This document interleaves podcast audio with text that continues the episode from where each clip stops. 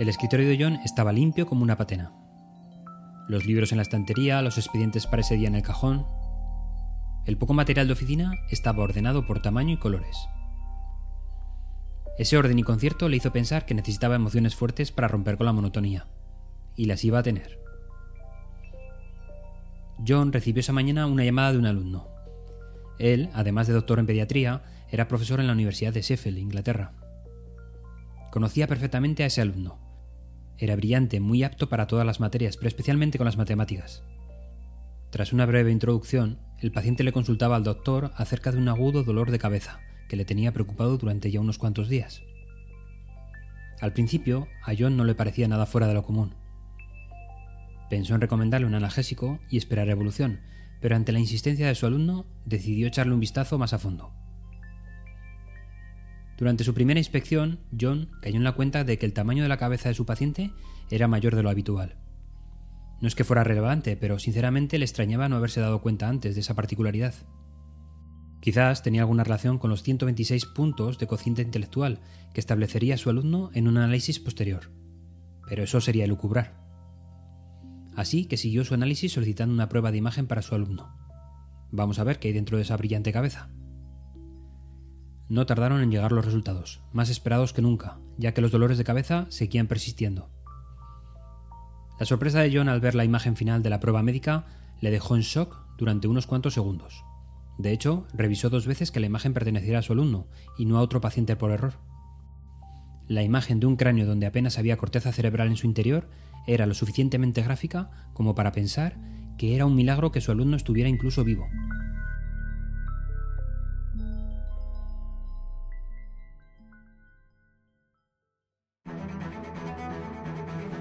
Bueno, ya sabemos lo que es un gráfico, que es una representación visual de los datos. Eh, se representan por símbolos como barras o líneas. Y sirven para ilustrar patrones de grandes cantidades de datos, o comunicar un hallazgo clave, o quizás un mensaje. Bueno, uno de los fallos más habituales que he cometido en el pasado es no saber si un gráfico es lo más adecuado para mostrar el mensaje que quería. Para evitar volver a caer en el mismo error, me aseguro de que mi objetivo está dentro de alguna de las categorías que vamos a mencionar ahora. Es decir, ¿cuándo podemos usar un gráfico? 1. Para comparar cuánto, qué elemento es más grande que o más pequeño. 2. Cambios a lo largo del tiempo, como evoluciona una variable, por ejemplo. 3. Distribución de frecuencias, cómo se distribuyen los elementos, con cuáles son las diferencias. 4. Correlaciones. ¿Están vinculadas dos diferentes variables? Y 5. Parte relativa de un todo. ¿Cómo se encuentra un elemento en comparación con el total? Muy bien, ya sabemos que podemos hacer un gráfico porque hemos identificado la categoría anterior, pero ¿cómo deben ser los gráficos? Bueno, de nuevo vamos al sentido común. Primero, y lo más importante, es que no induzca a error. Esto nos lo tenemos que marcar en rojo en nuestra mente. Puedes crear varias versiones de gráficos para comprobar su efectividad. Y también puedes usar a tus compañeros para comprobar si ellos ven lo mismo que tú. Y descubrirás que muchas veces la información no es tan clara como piensas. En segundo lugar, deben captar la atención del lector. El diseño es muy importante. Aquí recupero una antigua enseñanza de un responsable que me pedía que fuera sexy en mis presentaciones. Y ello incluye hacer los gráficos atractivos. Y por último, presenta la información de forma sencilla, clara y precisa. Menos es más. Muy bien. Lo siguiente que tenemos que definir es el tipo de gráfico. Lo normal es usar gráficos de una o dos dimensiones, aunque también los hay de tres dimensiones, por lo general se consideran demasiado complejos, para ser fáciles de entender. Quizás para un artículo o algún documento más denso, pero no para una presentación, desde luego. No nos vengamos arriba con el diseño. Y por último, cómo elegir el gráfico. Pero si te parece, lo vemos con detalle en el próximo capítulo.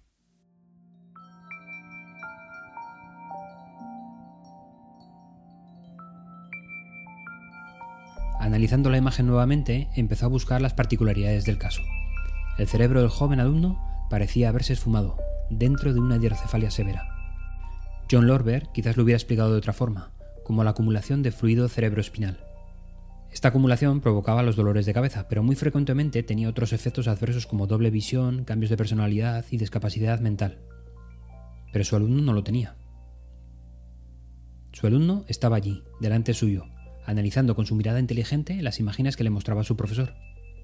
John Lorber nunca publicó el caso en una revista científica o similar, pero sí que condujo a la transmisión de un documental de la televisión de Yorkshire, del mismo título.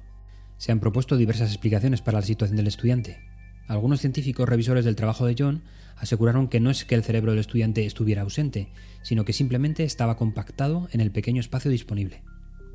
Pero la comunidad científica sostiene que tales casos plantean un problema para la neurociencia convencional. Si un cerebro poshidrocefálico puede almacenar la misma cantidad de información que un cerebro normal, entonces el tamaño del cerebro no se escala con la cantidad de la información, y por tanto parecería oportuno examinar de nuevo todas las posibles formas que tiene nuestro cerebro para almacenar la información.